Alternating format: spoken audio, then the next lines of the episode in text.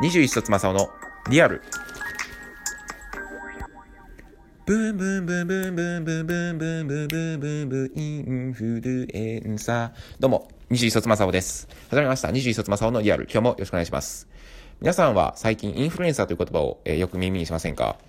私は4年ほど前に、え曲のタイトルで知ったり、あとテレビで、えインフルエンサーと呼ばれる人たちが出てきて、こう、まあ、あ、そういう人たちがいるんだというふうに僕は感じました。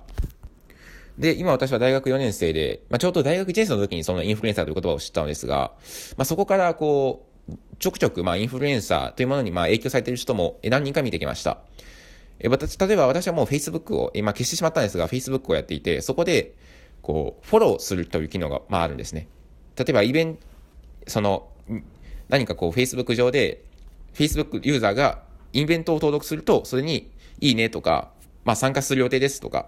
気になっていますっていう、まあ、リアクションを送ることができるんですね。まあ、その、そういうものに対して、例えば、まあ、いわゆるインフルエンサーが、の講演会などに対して、参加する予定もないのに、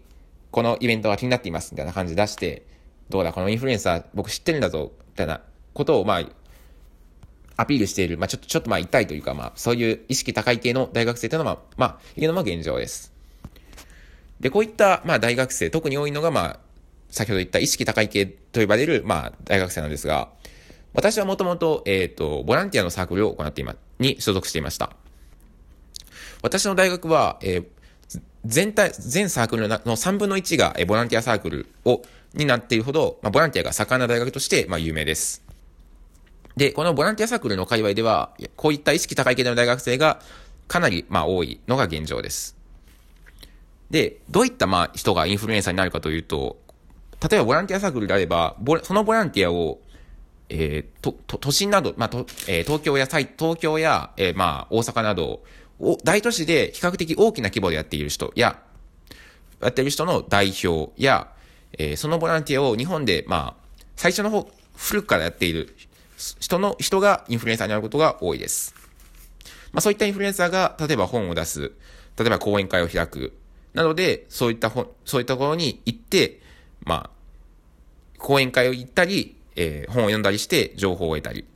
それとかサークルに呼んで話をしてもらって、まあ何も、まあ大し大したこと言ってないのに、ああ、なるほどなってこう、大げさにうなずいたりすることが、するのがよく見られる光景です。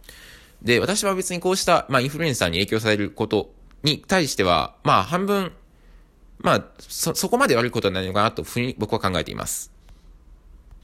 でもなんでそう思うかっていうと、まあ、やはりこう言って、こうして、いろんな様々な人の意見を聞くっていうのは別に悪いことはないというふうにまあ僕は考えるからです。ただ、私自身もそうした、えー、首都圏で、えー、そのボランティアをやっている人の、まあ、団体に見学、お邪魔して見学させていただいて、その、まあ、代表の方からとお話をしたり、まあ、ちょっとこういう悩みがあるんですけど、どうしたらいいですかというふうに相談をして、その人の言った通りに、こう、サークルを動かしたこともあって、あります。で、そのサークルを、まあ、まあその、その、まあサークル自体が良くなったり、あるいはそのインフルエンサーが、まあその、まあ代表の方が言った通りにしたことで悪くなったことも正直ありました。一方で、また、インフルエンサー、その代表の方が言ってもらった通り、ことは、いや、ちょっと違うんじゃないかなと思ってやめたことも、えやめて、そのまま、えー、その人の言うことは聞かずに、えー、そのままにしていたこともあります。で、そうしたようにインフルエンサーっていうのは、すごくちょっと、まあ、や、付き合い方に気をつけた方がいいのではないかなと僕は考えています。で、少なからず今の、今インフルエンサーという言葉に対して何かこう違和感だったりうさんくささを感じる人も多いかと思います。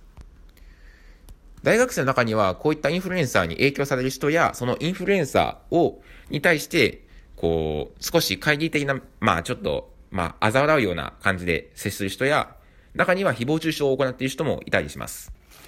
こうした、まあ、インフルエンサーとの付け方なんですけども、私は、私が思うのは、まず大事なのは、自分たち日本人は影響されやすいということを、こう、自覚するべきじゃないかなと僕は考えています。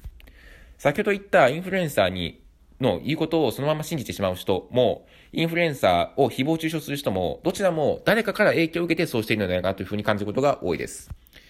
インフルエンサーに影響を受ける人は、そのインフルエンサーが言ってるから正しいと思うこと。インフルエンサーを死亡中傷する人は、ツイッター上でインフルエンサーから、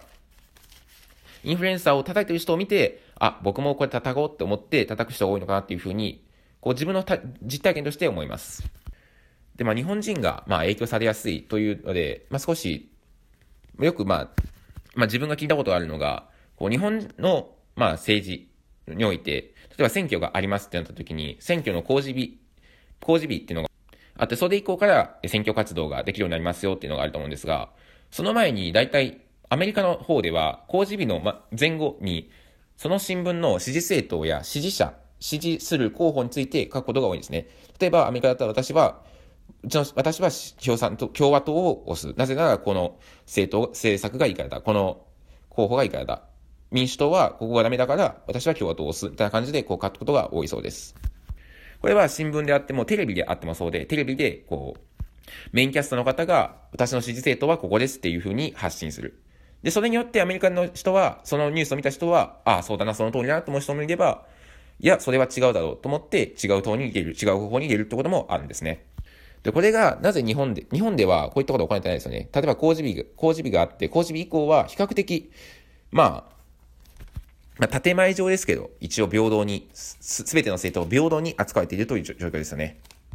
まあ、どうしてアメリカのように、日本テレビや新聞が支持政党を伝えないのかっていうと、やはりこれは日本人が、多くの、まあ、た、ます、えっ、ー、と、多数の意見に影響されやすい、影響されやすいからではないかなと僕は考えています。インフルエンサーを、で、インフルエンサーの話に戻すと、インフルエンサーに影響されることも、インフルエンサーを誹謗中傷することも、誰かの、に影響されてるか、どちらも影響されてるからそれを行ってるんですね。別にインフルエンサーが言うことが全て正しいわけでもないし、インフルエンサーが言うことが全て間違っているわけでもないので、ないわけですね。別にコロナにおいて、コロナは全然怖くない病気だから、だし、緊急事態宣言もおかしい、マスクなんてはめなくていいっていう意見も一理あるかもしれないし、もちろん間違っている部分も多数ある。一方で、コロナは怖い。どんどん経済は、経済は止めて一回自粛すべきだっていう意見も、間違っている部分もあれば正しい部分もある。なかなかこの相、相出るこの二つの意見っていうのは、なかなかこう、きちんとした議論が行われず、こう、対立したものとして扱われているように僕は感じます。で、以前、えー、シャープ1の、えっ、と、印象に残った講義のリアルの回で話したんですけれども、なかなか日本人っていうのはすごく議論が下手くそ、下手なのかなというふうに僕は大学4年間を通して思いました。インフルエンサーに影響されることも、インフルエンサーに影響されるのではなくて、インフルエンサーの言ったこと、意見に対して、それを誰かと議論するってことをしていかないと、私は、インフルエンサーをそのまま信じてしまうこと、またインフルエンサーを全部間違ってるっつって、バーって誹謗中傷してしまうことにつながるのではないかなと僕は思います。まあ、各言う僕も、インフルエンサーに影響されてしまって、こう間違った、まあ間違ってると言ったらあれですけど、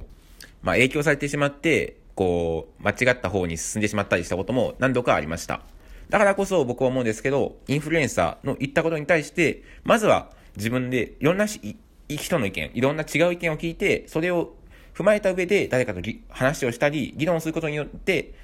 より良いも自分の意見が確保、あの、持ってるのではないかなと僕は考えます。まあ、こういうふうに、こう、議論ができなくなった理由っていうのは、やはり、前回、前、この前の、えー、回で話したように、こう、講義形式の授業が多いことがやはり原因なんじゃないかなと僕も、僕は思います。椅子に座って、ただ、黒板に書かれた文字を板書していく。パワーポイントに映し出されるものを、ただただ読む。で、えー、レジュメと呼ばれるプリントに呼ばれ、書かれた文章を一一句、一字一句読んでいくだけの授業では、やはりこういった、えー、議論のやり方であったり、人と意見を交換する方法、自分の意見を持つことっていうのはなかなか難しいのではないかなと僕は思います。ぜひこういった授業を増やしていくことによって、インフルエンサーに影響される人、誹謗中傷する人っていうのを減らしていくべきじゃないかなと僕は思います。そして、皆さんもぜひインフルエンサー、様々なインフルエンサー今増えてますが、ぜひ一度、いろんなまず意見を聞くこと、そしてそれを自分の中で噛み砕いて、また新たな自分の意見っていうのを作っていくことっていうのが大事なのかなと思います。今は誰もがインフルエンサーになれる時代です。Twitter があって、Facebook があって、YouTube があって、様々な SNS がある中で、インフルエンサーっていうのは誰でもなれる状況です。だからこそ、今はそうやって、自分の中で、いろんな視点を作って、一つの意見にこだわることなく、えー、様々、様々な意見を聞いて、自分の中に自分だけの意見っていうものを作っていくべきではないかなと僕は思いました。Thank you for listening.